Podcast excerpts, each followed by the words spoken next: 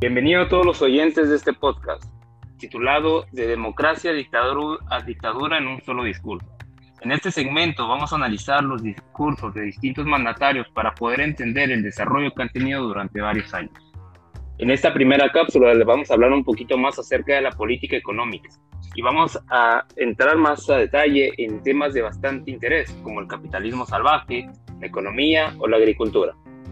Para esta cápsula vamos a tener presente a dos expertos en el tema.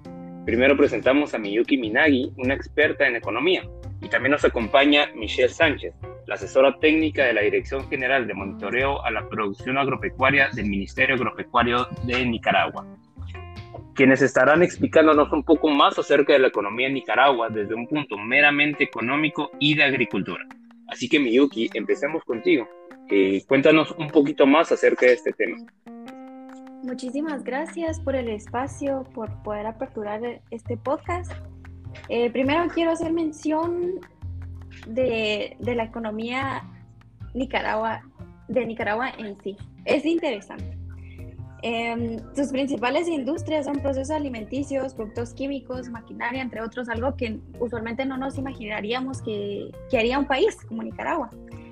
Em, según el Banco Mundial, en 2020 contaba con un Producto Interno Bruto de 12.62 millones de dólares. En 2017 tuvieron su mejor año, habían venido acumulando gran potencial económico. Esto se logró entre los años 2000 a 2017 a través de una innovación empresarial. Se comenzaron a sofisticar los negocios, innovación tecnológica y hasta lograron tener un alcance de su comercialización bastante alto, según el Foro Económico Mundial.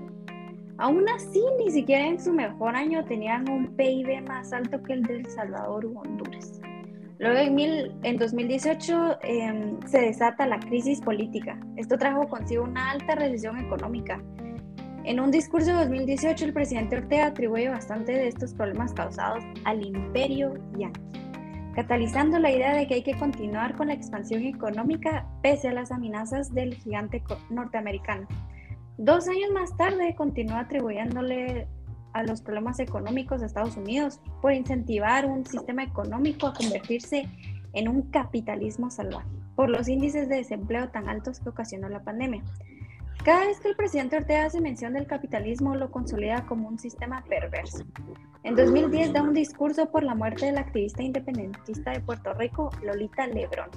Y cito, la lucha contra el imperio y contra el capitalismo salvaje es la valiente lucha de Lolita Lebron. Esto refiriéndose a un sistema capitalista y al imperio norteamericano. El presidente tiene fuertes opiniones acerca del capitalismo. Aún así, le cuesta vincular lo que viene siendo su injerencia política dentro del sistema capitalista que hasta cierto punto él maneja. Wow, es un tema bastante bastante interesante, Miyuki. Ahora quisiera que nos cuente un poquito más, Michelle.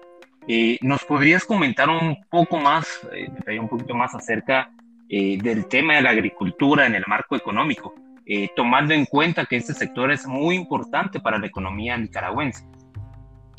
Sí, con mucho gusto. Primero que nada, es un gusto acompañarlos hoy por aquí. Como mencionas, la actividad agrícola significa mucho para Nicaragua. Les comento que en 2012 significaba el 19% del PIB. Los productos alimenticios constituyen el 80% de las exportaciones totales de Nicaragua. Yo comparto la opinión del presidente Ortega, que viene repitiendo desde 2018. Nicaragua es un país que tiene riqueza básica. Cito presidente, somos productores de alimentos, no tenemos que importar frijoles, ni maíz, ni plátanos, ni nada. Y esto asegura el alimento para todos los nicaragüenses. me parece muy interesante, Michelle, pero esto me genera una duda. ¿Qué comentarios tienes sobre la inseguridad alimentaria que vive actualmente la población de Nicaragua? Pues en este aspecto, la inflación y la recesión económica que ha enfrentado el, el, país ha significado el aumento de la inseguridad alimentaria en Nicaragua, ya que se ha dificultado el acceso a productos de la canasta básica en los segmentos vulnerables de la población. Sin embargo, como dijo el presidente Ortega hace unos meses, el sector agrícola está planeando y tiene metas para contribuir a la economía del país. Wow, muchas gracias. Sin duda es un tema bastante, bastante interesante que cada persona podrá sacar sus propias conclusiones. Les agradezco tanto a Miyuki Minagi como a Michelle Sánchez por haber estado presentes y por los aportes en el tema de economía. Aquí concluimos este segmento que esperamos que haya sido de su agrado.